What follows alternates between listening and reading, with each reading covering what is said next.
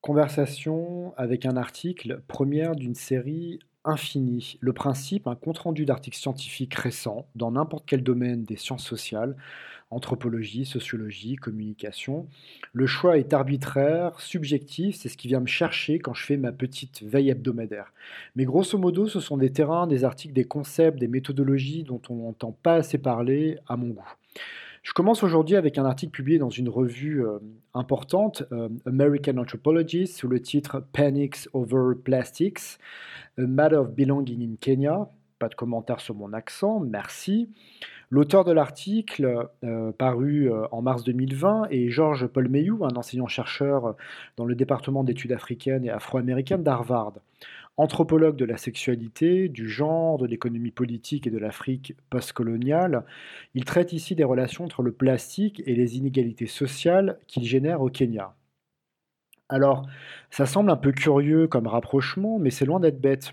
Un exemple simple et personnel, à Nantes où je vis maintenant, il y a une épicerie en vrac, au bocal, sans plastique, où on vient avec ses propres bocaux.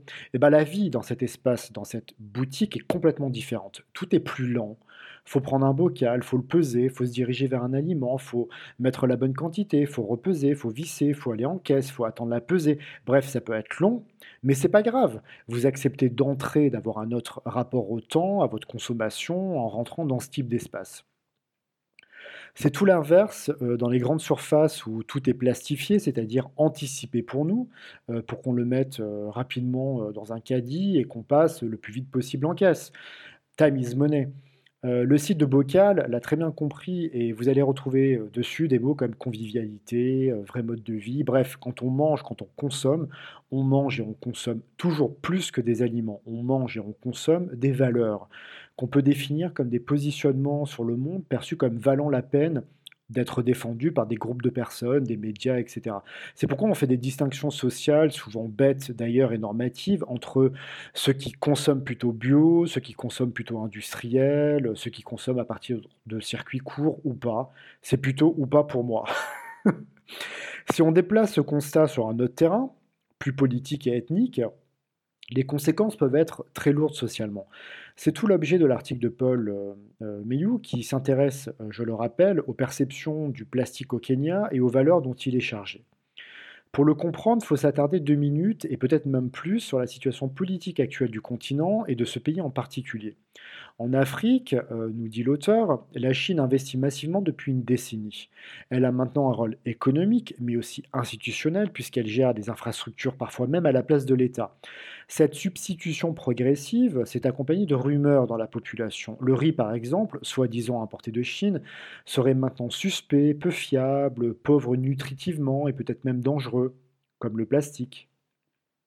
Le Kenya étant soumis depuis 40 ans à des transformations profondes, sa population a le sentiment de ne plus maîtriser son histoire, ce qui s'accompagne d'une volonté de souveraineté religieuse, économique et ethnique. Alors, quel rapport entre riz et plastique et bien d'autres phénomènes associés, puisque pour certains Kenyans, l'homosexualité serait liée au plastique, j'y reviendrai. En fait, l'histoire du, euh, plastique au Kenya est liée à l'histoire de la mainmise étrangère sur le pays, euh, montre Georges Paul Mayou. Dans les années 70, cette matière est introduite et progressivement intégrée à la vie culinaire, esthétique quotidienne sexuelle du pays, avec le préservatif.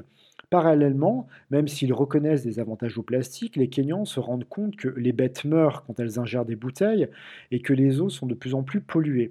Avec les revendications autochtones et nationales, le plastique devient donc très progressivement une sorte de symbole. Il incarne petit à petit le capitalisme, le tourisme de masse, la destruction euh, environnementale, l'étranger, qui détériore les valeurs traditionnelles, le corps et l'esprit des Kenyans.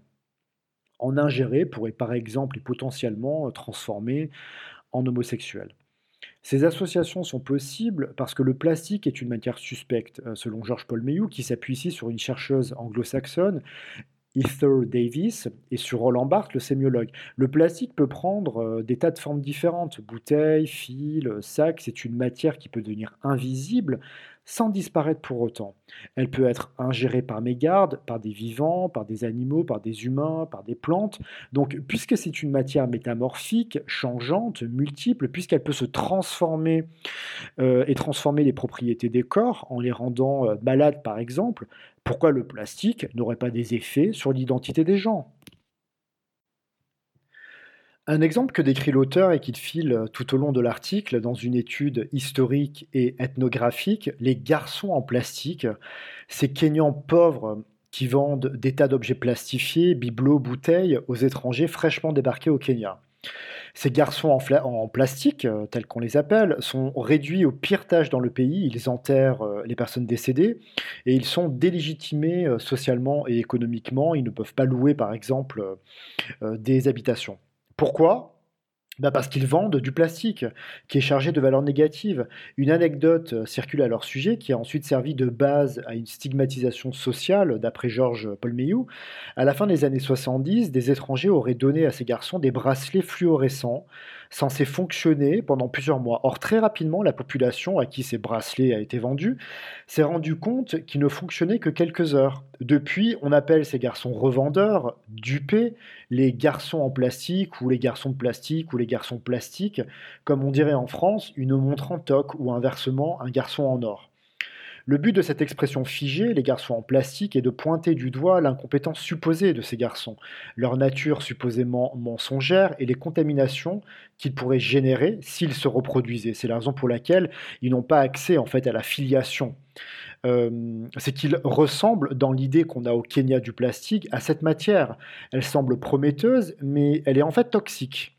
Le plastique se prête aujourd'hui au Kenya à toutes sortes de pratiques sociales d'exclusion et d'usage lexicaux généralement péjoratifs.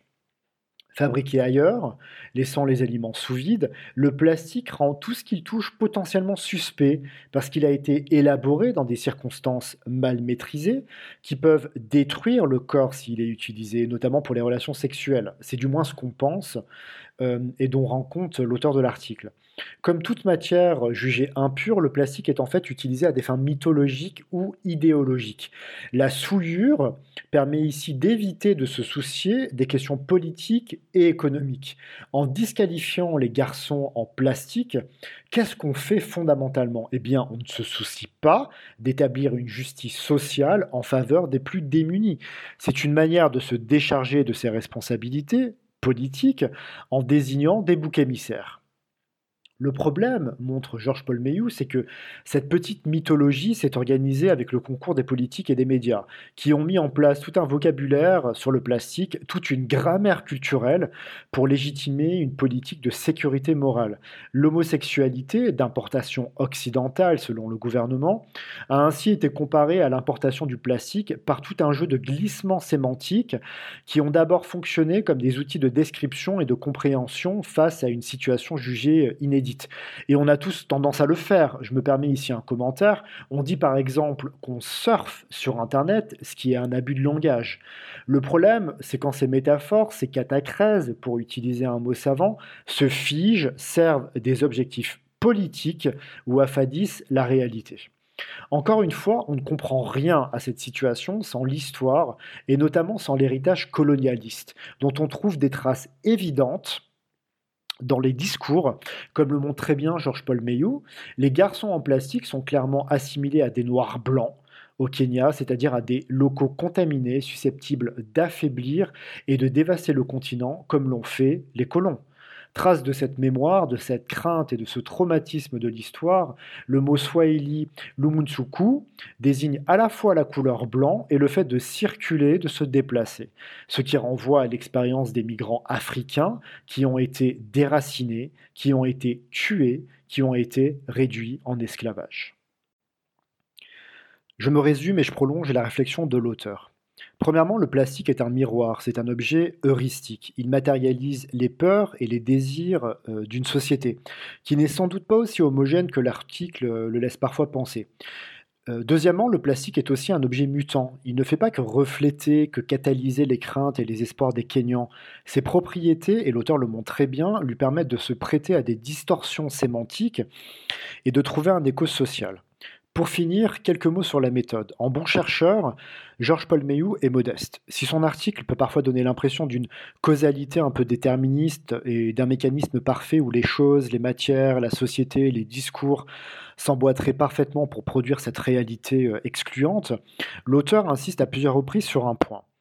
Il n'y a pas une sorte d'intention collective qui mettrait le discours et les mots au service d'une politique d'exclusion. On a plutôt affaire, et c'est peut-être pire à mon avis, à un agencement, à un tressage très complexe entre l'histoire, entre les médias, entre des pratiques langagières, entre les individus, entre les familles, entre les pratiques filiales. Par conséquent, et j'insiste sur ce point, tous les cas décrits, l'homosexualité, les garçons en plastique, ne fonctionnent pas de manière systémique. Ce sont plutôt des résonances, des coïncidences, des vignettes qui finissent par se tisser, par se recouper, à mesure que ces résonances circulent socialement et médiatiquement, mais à mesure aussi que les politiques publiques s'emparent de ces questions pour servir des intérêts moraux et gouvernementaux. Pour le dire autrement et plus grossièrement, le plastique a bon dos. Ce que démontre très bien l'article. S'il permet de pointer légitimement les effets désastreux du colonialisme, du capitalisme, du libéralisme, cette critique ne va pas jusqu'au bout. Elle ne remet pas en question l'ordre établi, notamment économique et social. Elle ne sert qu'à pérenniser une politique d'exclusion et de fragilisation des minorités qui ne sont rien d'autre que des boucs émissaires. Ces derniers, et je m'arrêterai ici sur une note positive, ne se laissent cependant pas faire et ont fini par renverser contre leurs agresseurs médiatiques et politiques la charge stigmatisante pour en faire un étendard identitaire. Aujourd'hui, les garçons en plastique se qualifient eux-mêmes ainsi parce qu'ils se considèrent comme résistants, comme polymorphes, comme mutants, comme le plastique.